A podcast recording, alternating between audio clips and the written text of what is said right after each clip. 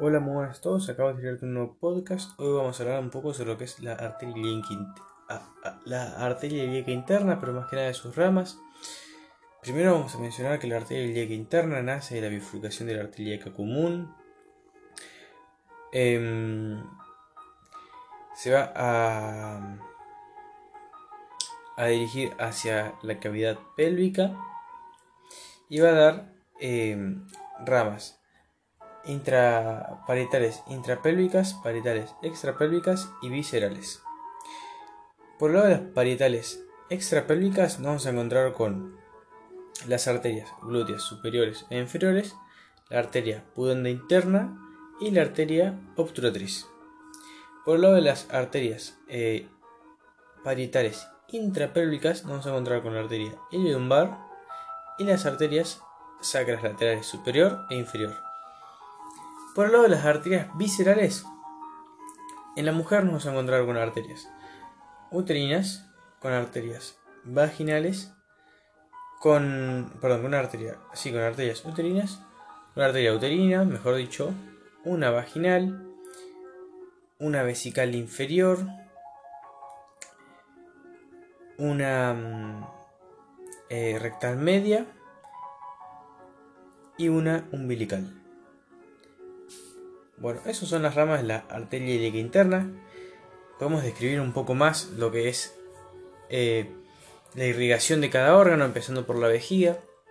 La vejiga va a tener eh, irrigación por parte de lo que es la, arteria eh, vesical inferior, que mencionamos como rama de esta arteria interna. Pero también va a necesitar entonces una arteria vesical superior. O a la superior la va a dar la umbilical hacia posterior va a recibir irrigación por una arteria vesical posterior.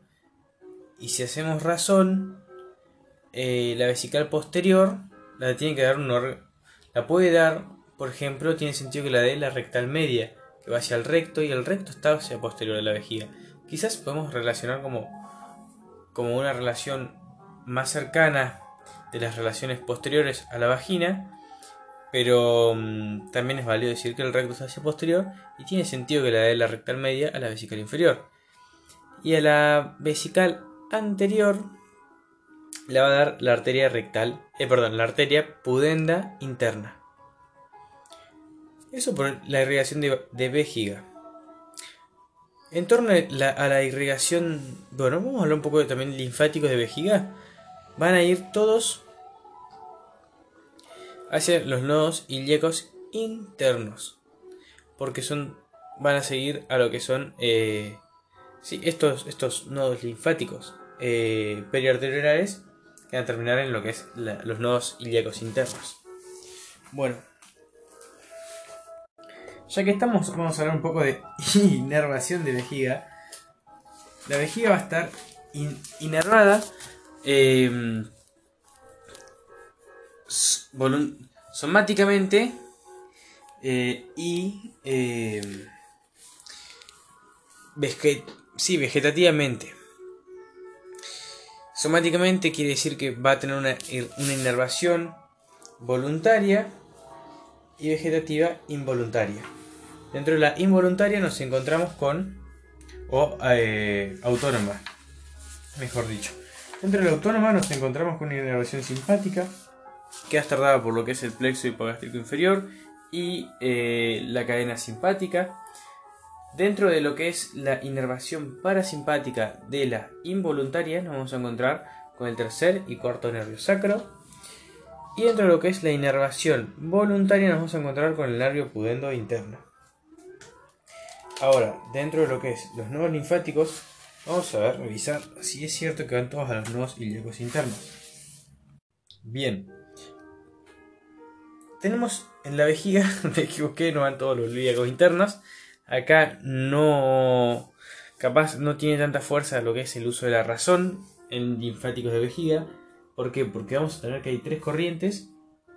Hacia posterior sí van a los ilíacos eh, internos. Hacia anterior podemos relacionar los nodos inguinales superficiales o nodos inguinales sí de esa zona que van a drenar entonces en los ilíacos externos. Digo como para hacer un poco de relación y hacia los laterales vamos a tener que van a, ser tributarios también de los nodos ilíacos externos. Entonces podemos hacer relación de vuelta hacia anterior, inguinal superficial, ilíaco externo. Hacia lateral, inguinal superficial, ilíaco externo. Hacia eh, posterior nos vamos a encontrar con muchas ramas de la interna, entonces podemos decir, ah, bueno, ilíacos internos. Oye, como para hacer una relación, viste, y sea más fácil. Ay, eh, oh. Irrigación de útero. Mediante la anastomosis de la arteria uterina, rama de la arteria ilíaca interna que nombramos, y arteria ovárica, rama de la aorta abdominal. Em, ambas van a dar ramas tubáricas que van a terminar anastomosándose eh, en, en el útero. Bien, vamos a tener el drenaje linfático también dispuesto de una forma eh, razonable mediante lo que es la irrigación, porque a ver, la rama tubárica lateral que da la ovárica la va a dar y va a discurrir primero desde superior, porque el ovario se encuentra superior del útero. Entonces, eh, el drenaje linfático que va a ser en, eh, que lo podemos relacionar con el, el ovario, lo vamos a encontrar en una corriente superior y va a drenar en los el lado izquierdo en los aórticos laterales y en el lado derecho en los preaórticos. ¿Por qué? Porque la vena ovárica en el lado izquierdo drena en lo que es el riñón y en la vena renal izquierda que está más cerca de los nodos aórticos laterales y lo que es la derecha ovárica derecha va a drenar entonces lo que es la cara superior del útero o la parte del tercio superior del útero el fondo hacia los nodos que se encuentran en la vena inferior porque drena la vena inferior entonces los que están más cerca ahí son los preaórticos. Bueno, eso como característica. Después del ángel linfático útero. Vamos a tener también una corriente anterosuperior que va a seguir al ligamento redondo del útero hacia los nodos inguinales superficiales. ¿Por qué? Porque se insertan en el monte del. Eh, sí, el monte del pubis. Dios, eh, sí, sí, Monte del Pubis creo que era. Y ahí iban a estar los nodos inguinales superficiales. Esos iban a ir los nodos eh, externos, por él. Pero van a ir a los nodos inguinales superficiales primero. Y después la corriente inferior, que es la, mayor de todas, va a seguir a la arteria uterina y va a drenar la mayor parte del cuerpo y del cuello del útero hacia los nodos ilíacos internos. Bien, ahora lo que es recto. Va a estar irrigado el tercio superior por lo que es la arteria rectal superior que es la terminal de la arteria vestérica superior, inferior el tercio medio va a estar eh, irrigado por lo que es la arteria eh, rectal media, que es la ilíaca interna, y el tercio inferior va a estar irrigado por lo que es em, em, la arteria rectal inferior, que es rama de la pudenda interna. Bueno, eh, drenaje linfático de. de. Mm, de recto. Vamos a tener una corriente superior hacia los nodos eh, mesentéricos inferiores, porque dijimos que la recta superior era la rama terminal de la mesentérica inferior.